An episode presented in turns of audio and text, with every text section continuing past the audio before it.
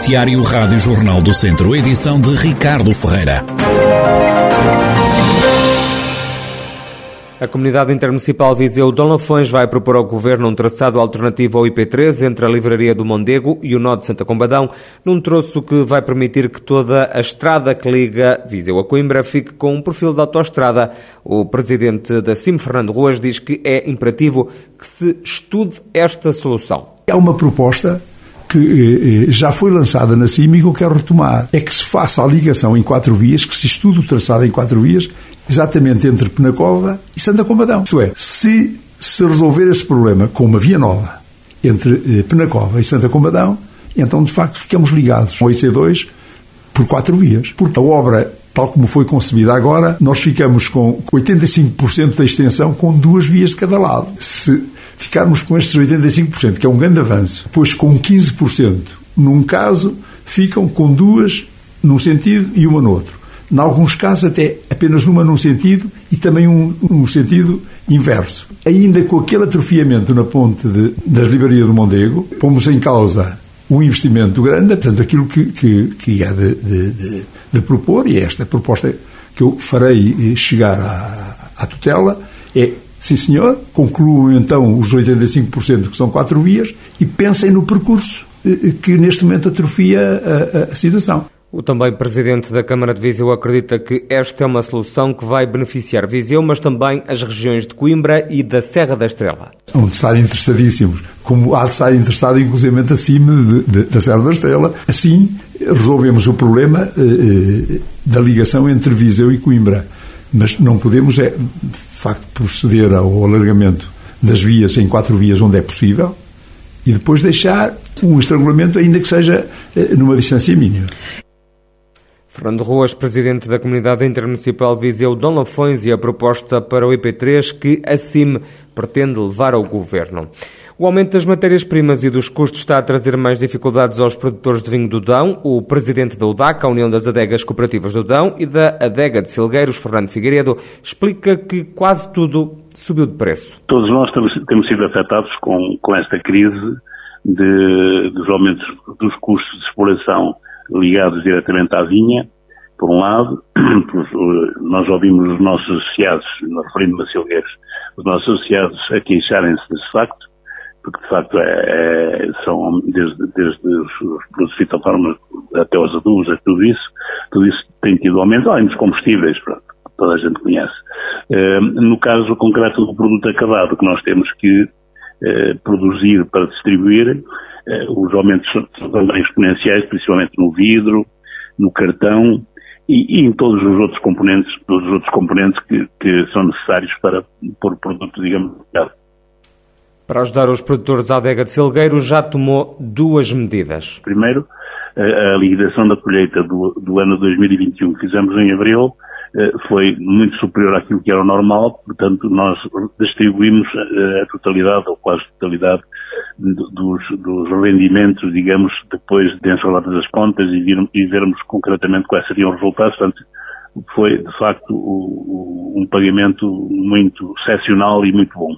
Por outro lado, nós também atendendo, atendendo a isso, antecipamos antecipamos com a esperança de que, os, que estes custos venham, venham a baixar, antecipamos o pagamento da colheita de 2022, portanto, para aquilo que nós pagamos já da colheita de 2022 em dezembro e em julho, já correspondem a uh, eh, 70% do total da produção, isto é, do valor da produção prevista daquilo que nós iremos pagar quando fizermos o encerramento das contas. Portanto, tentamos compensar os, os nossos sócios de duas formas. Primeiro, aumentando a liquidação da colheita 2021 em abril. Por outro lado, pagar, pagar já até ao momento 70% da, do total da colheita 2022, que, como é lógico, não foi vendida ainda, não é? Para compensar, o preço do vinho subiu. Nesta altura, o volume de vendas está a cair. Como é lógico, não podemos, não podemos perder eh, porque temos que pagar aos nossos associados, quem é quem produz, eh, tivemos que aumentar os preços e, como é lógico, eh, esse aumento de preços é, refletido, é refletido no mercado e, como sabemos também, as pessoas não, não têm muita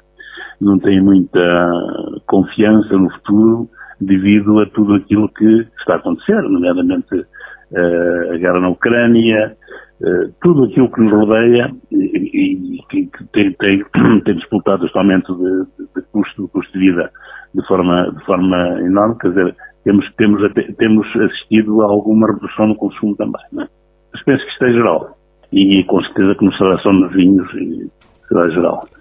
Fernando Figueiredo, ele que é presidente da adega de Silgueiros, também da UDACA, a União das Adegas Cooperativas do Dão. O país aprendeu com os incêndios de 2017, mas o Serviço Nacional de Saúde está agora pior. Quem o diz é o presidente do Colégio de Competência em Emergência Médica da Ordem dos Médicos, Vítor Almeida, que é clínico no Hospital de Viseu. Questionado sobre o período que estamos a viver em termos de fogos florestais, Vítor Almeida defende que os riscos têm vindo a ser reduzidos. Penso que aquilo que está, está visto é que, do ponto de vista de medidas de prevenção, eh, tem havido de facto cuidado em, em minimizar os riscos à população. Portanto, os, os programas da lei de segura, etc., em muitas regiões estão a funcionar, há maior acessibilidade, e, tanto que as ocorrências graves que temos verificado, para o número de emissões que temos e a gravidade das situações, são de facto muito, muito baixas. Tivemos uh, o casal de idosos que faleceu, mas que é mais graves, até agora falando dos nossos camaradas bombeiros, o, o número e a situação não é nada comparável com 2017, por exemplo. Ora, as coisas estão a correr bem até este momento, em contraste com 2017, mas o Serviço Nacional de Saúde está pior e no limite. Algumas mudanças estruturais, de facto, foram feitas. O que não mudou foi, de facto, um SNS que está no limite e que está, de facto, pior do que estava em 2017 e que está sob muita pressão.